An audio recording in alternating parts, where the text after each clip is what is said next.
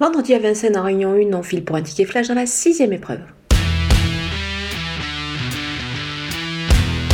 Le numéro 12, Jérusalem, euh, se présente avec des ambitions au départ de ce groupe 3 réservé aux seules pouliches de 3 ans.